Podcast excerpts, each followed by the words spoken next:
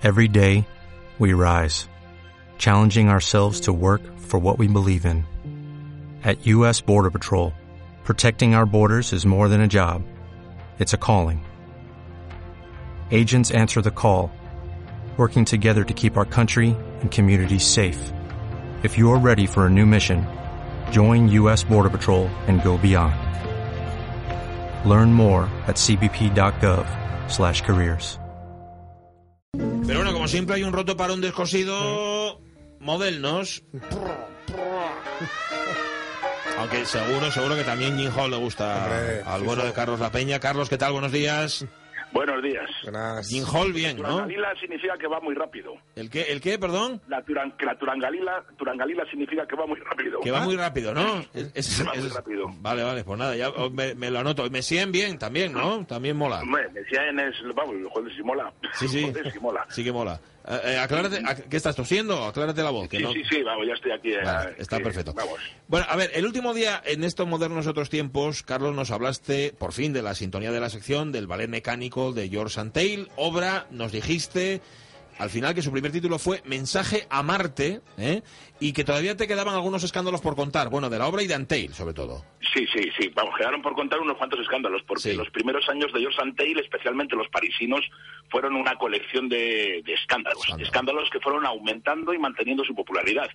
Recordemos que Antheil no fue a la primera audición del ballet mecánico porque, según la prensa, había sido devorado por, una, por un león en África mientras investigaba la música árabe. Ya, ya, bueno, ya nos aclaraste el otro día que no pasó. Eso no pasó. Bueno, ¿eh? es verdad que algunos pueden pensar, quizás no en el momento, sino cuando ha pasado algún tiempo, que casarse es como que se te coma un león. Bueno, Pero, pero vamos, an- oiga, sí, ¿estás ahí? ¿Estás ahí?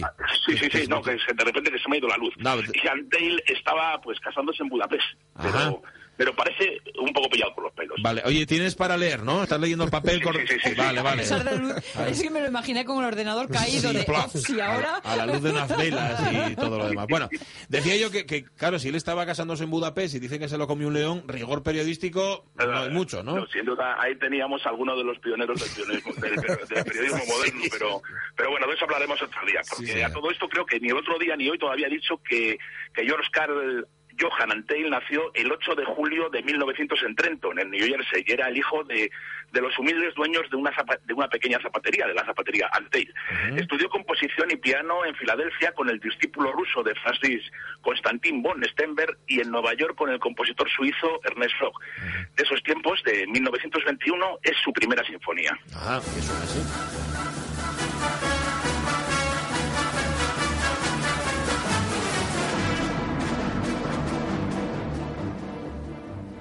Esta es la primera sinfonía de George Antheil. Eh, en concreto, si no me equivoco, el ragtime del movimiento final. Es una música así muy americana, pero mm, con una concepción parecida a la de algunos compositores europeos, ¿no? De aquella época. Sí, sí, sí, es, es, es muy similar, de hecho, a lo que estaba componiendo, por ejemplo, por entonces, eh, Hindemith. Sí. ¿no? Eh, vamos, de hecho, cuando Anteil y Hindemith se conocieron, unos pocos años después, el austríaco, que era violista, le encargó que compusiera algo de música de cámara para que él lo tocara con la viola. Además, pues la sinfonía se estrenó en Europa. Concretamente la estrenó la Filarmónica de Berlín en 1922 bajo las órdenes de Rudolf Schulz Dornbel, que además de director de orquesta era un as de la aviación germana de la Primera Guerra Mundial. Ah, sí. Había der- derribado el tío 62 aviones aliados, vamos, un récord mayor que el del, que el del Balón Rojo. Sí. Como curiosidad, el joven Altair había intentado ser piloto norteamericano de guerra en el mismo conflicto, cosa que no consiguió pues por la por la edad. O sea, uno se quedó con las ganas y el otro y el otro sí, el otro lo consiguió y derribó a 62 aviones aliados. Claro, esa pasión por la aviación de Anteil es la que le llevaría a componer su segunda sonata, Aeroplano.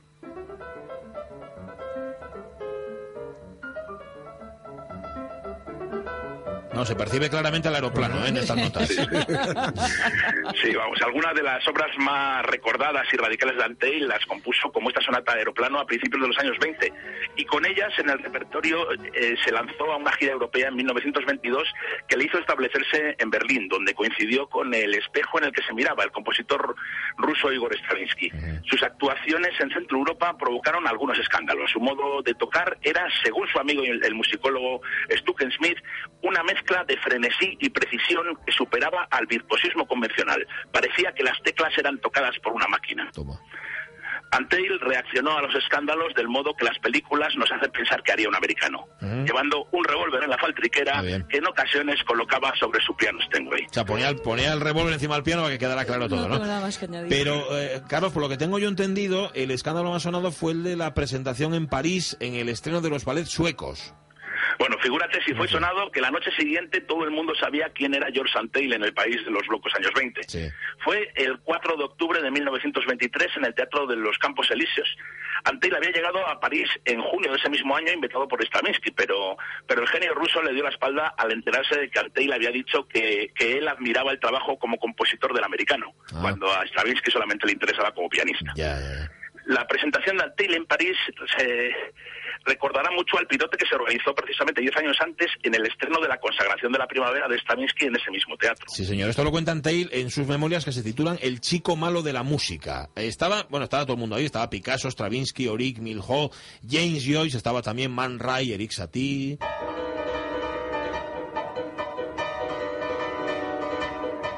Sentí mi pistola debajo del brazo y seguí tocando.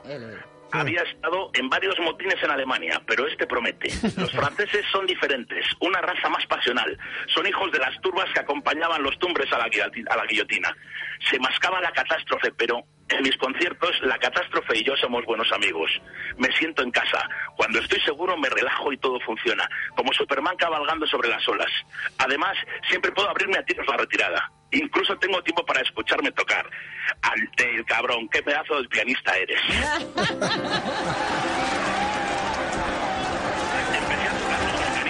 Aquello era un manicomio. La gente se daba puñetazos sin control. Nadie quedaba en su asiento. Una riada de personas se arremetía contra otra. Había gente peleándose en los pasillos, gritando, aplaudiendo, abucheando.